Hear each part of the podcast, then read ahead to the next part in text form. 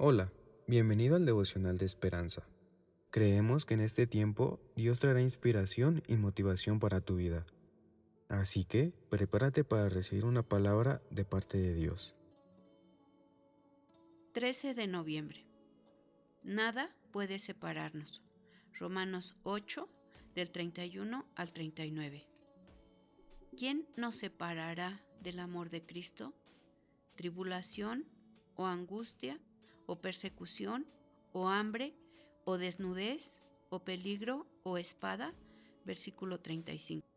El autor nos narra, cuando el padre de Pris respondió al llamado de Dios a la obra misionera en una pequeña isla de Indonesia, toda su familia se encontró viviendo en una choza arruinada que antes se usaba para animales.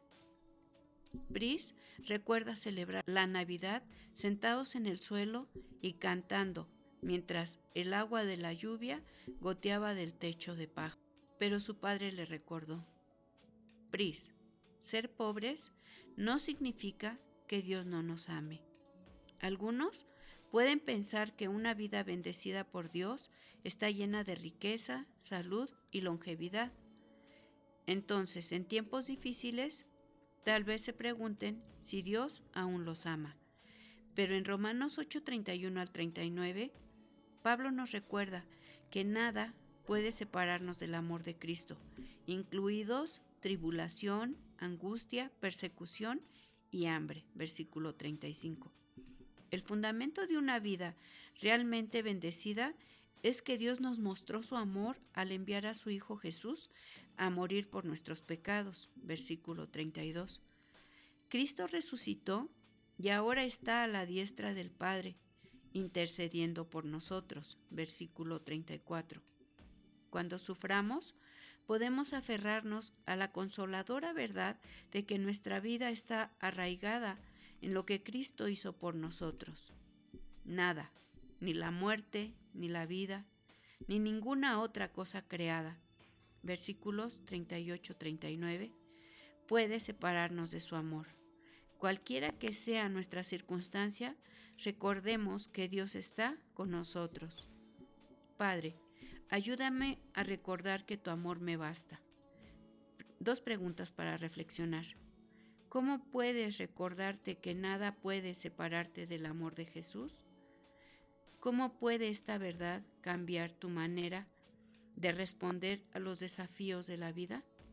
Eh, en lo personal, este, este versículo, el versículo 35, para mí ha sido un, un parteaguas en mi vida. Eh, fue un poco difícil comprender ese amor de Cristo por mí. Entonces, eh, el saber que no hay ninguna circunstancia, cuán difícil sea, que me pueda separar del amor de Dios, me motiva y me ayuda a, a continuar cada día. Oremos. Papito amado, te damos muchas gracias por tu bendita palabra, Señor, que nos enseña y nos anima, que pase lo que pase, sea la circunstancia que podamos estar viviendo, tú nunca vas a dejar de amarnos, tú nunca vas a dejar de tener cuidado de nosotros. Te damos muchas gracias. Yo te pido, Señor, en esta hora, que toda aquella persona que escuche este devocional pueda sentir ese genuino y, verdadero y profundo amor de Cristo en sus vidas, en el nombre que es sobre todo nombre, en Cristo Jesús. Amén. Esperamos que hayas pasado un tiempo agradable bajo el propósito de Dios. Te invitamos a que puedas compartir este podcast con tus familiares y amigos para que sea de bendición a su vida. Puedes seguirnos en Facebook, Instagram y YouTube como Esperanza Tolcayuca. Hasta mañana.